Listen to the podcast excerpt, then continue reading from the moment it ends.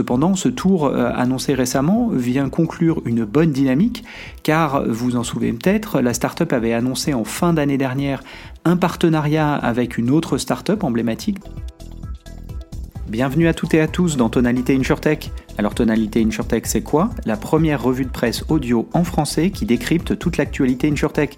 Au menu, un coup de projecteur sur les principales levées de fonds annoncées durant le mois écoulé. On revient également sur les actualités marquantes de la scène startup. Et puis c'est aussi l'occasion de parcourir les articles qui ont retenu notre attention pour décrypter ensemble les tendances à l'œuvre dans l'assurance. Allez c'est parti pour 15 minutes d'InsurTech.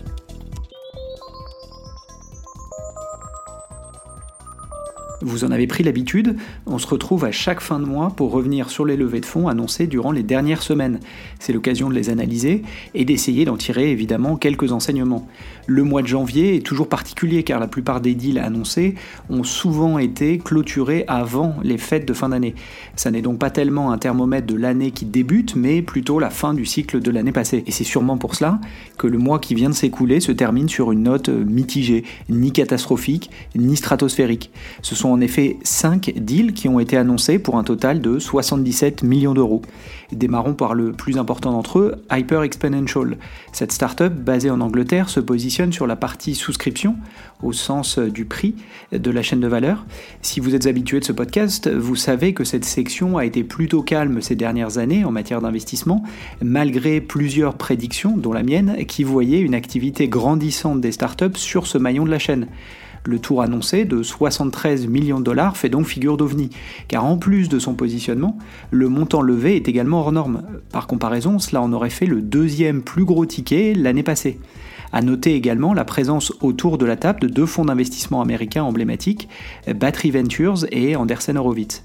Enfin, c'est intéressant car cette startup était relativement peu connue du grand public, au-delà de son marché local en Angleterre, il me semble, et pourtant elle a connu une dynamique importante si on en juge par l'évolution de son équipe, qui a augmenté de 30% sur un an, quand la médiane européenne, pour rappel, est à la baisse, moins 7%.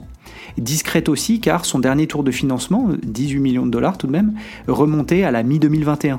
Cependant, ce tour euh, annoncé récemment vient conclure une bonne dynamique, car vous en souvenez peut-être, la startup avait annoncé en fin d'année dernière un partenariat avec une autre startup emblématique de la partie souscription de la chaîne de valeur, le français Accurate. Elle avait aussi annoncé la signature d'un contrat avec l'assureur anglais Aviva. La boucle est bouclée avec cette levée de fonds importante. Au-delà de ce deal, notons la levée de fonds de High Health. Il s'agit d'une start-up autrichienne qui digitalise les remboursements de soins de santé avec un positionnement B2C, elle propose sur les marchés germanophones une application permettant aux patients de photographier leurs factures qui sont alors automatiquement envoyées aux assureurs pour un traitement dématérialisé.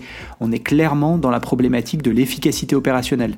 La startup annonce donc un tour de 6 millions d'euros, exactement le même montant que l'année dernière, à la même époque. J'ai d'ailleurs vérifié plusieurs fois les dates des annonces pour m'assurer qu'il ne s'agissait pas d'une seule et même levée. Et non, euh, il s'agit bien d'un nouveau tour à nouveau réalisé uniquement auprès des investisseurs existants. Pour compléter le podium, notons la levée de la start-up française Welfare, qui se positionne sur les assurances santé et prévoyance, ciblant les indépendants, freelance, profession libérale ou artisans. Elle annonce un tour de 3 millions d'euros, réalisé notamment auprès de Kima Ventures et Founders Future. Elle compte ainsi lancer son offre présentée comme digitale et s'appuyant sur un réseau d'experts. Ce tour résonne évidemment avec la dynamique des lignes commerciales, qui était l'une des leçons marquantes de l'année passée, et il va être intéressant de voir comment cette double jambe annoncée dès le lancement, digital et courtier, va permettre à la startup de se développer sur un segment exploré par tant d'autres InsurTech avant elle. Et voilà, vous connaissez désormais le top 3 du mois, et plus largement la dynamique InsurTech en ce début d'année. Vous l'aurez compris, le suspense reste entier sur la tournure que va prendre l'année 2024 en matière de levée de fonds, alors que la pression se fait toujours plus grande sur les startups d'un côté, certaines n'ayant pas levé depuis euh, plus de 24 mois, et sur les fonds aussi. Euh, on a vu récemment le fonds européen encourager les VC qu'il soutenait à signer de nouvelles participations. Affaire à suivre donc. C'est ainsi que s'achève ce numéro de Tonalité InsurTech qui se concentre désormais sur les chiffres et tendances en matière d'investissement. Pour aller plus loin, je vous invite à découvrir les autres épisodes parus ces dernières semaines dans lesquels je partage mes réflexions sur les derniers mouvements de marché, mon analyse des innovations récentes en matière d'assurance ou encore mes lectures d'articles sur des technologies qui vont impacter l'industrie. A bientôt